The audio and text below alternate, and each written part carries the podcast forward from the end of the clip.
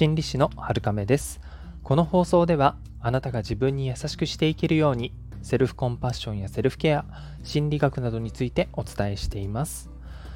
今日はですね、えー、宗教っていうものについて、まあ、科学的なメリットからお話をしたいと思いますえ宗教このラジオ大丈夫って思ったかもしれないですね。あの、大丈夫ですよ。宗教のおすすめとか勧誘とかそういうものではないので、えー、実はですね、いわゆる信仰ですね、あの神様とか仏様みたいな信仰っていうものなんですけど、これを持っている人の方が精神的に安定していたりとか、寿命が長いっていう研究結果があるんですよね。これは、まあ自分の心の拠り所があるってことや、それによって気持ちが安定したり、精神的な支えがあることで健康にもいい影響があるっていうことなんですけれども、まあ、そのあたりはなんとなくイメージつきやすいですよね。とはいえ、あのー、ね、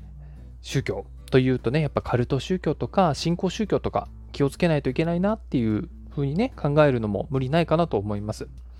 大体ですね、こういった宗教が信徒を集めるときは、人の弱みっていうものを利用することが多いので、まあそういったものがもし感じられたら、そこは本当触れない方が賢明かなと思います。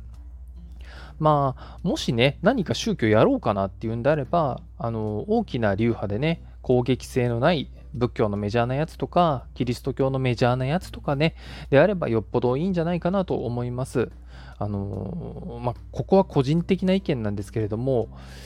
なんですかね、勧誘とか布教でやってくる宗教とかには絶対に乗らない方がいいかなっていうのは思いますね。うん、まあ、理由はいろいろありますけれども、まあ、いいことないんじゃないかなと思います。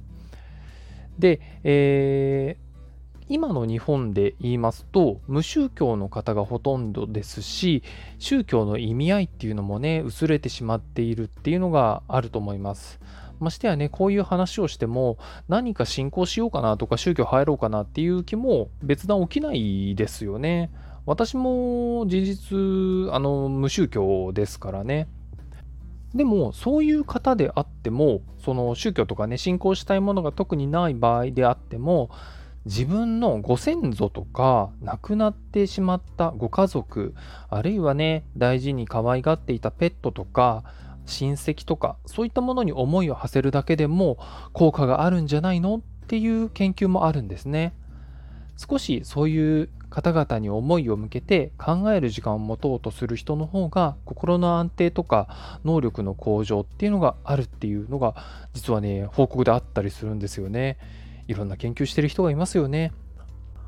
これはやはりですね自分の心の拠り所になるっていう方もいるでしょうし、えー、そういった研究をしている人の予測によると自分が一体何者かっていうことをつまりルーツですよね自分の出生のルーツみたいなものに意識を向けたりすることが役立っているんじゃないのかっていう意見なんですよね。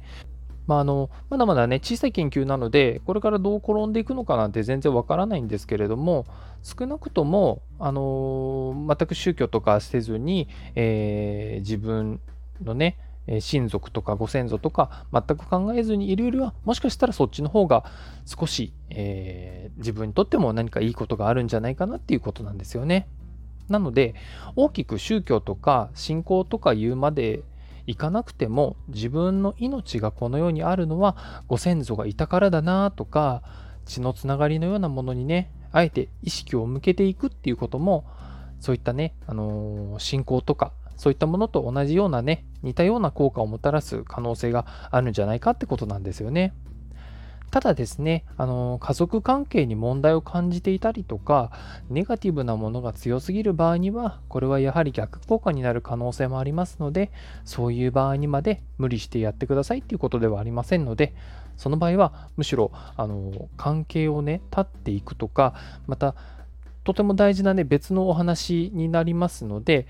そういう方がもしいらっしゃいましたら、その場合は、えー、辛いのであればね、無理にやろうとしないでください。あの自分のルーツとか、えー、ご先祖とかね、そういったものを無理に考える必要はないってことですからね。はい。それでは、今日もあなたが自分に優しくあれますように、心理師のはるかめでした。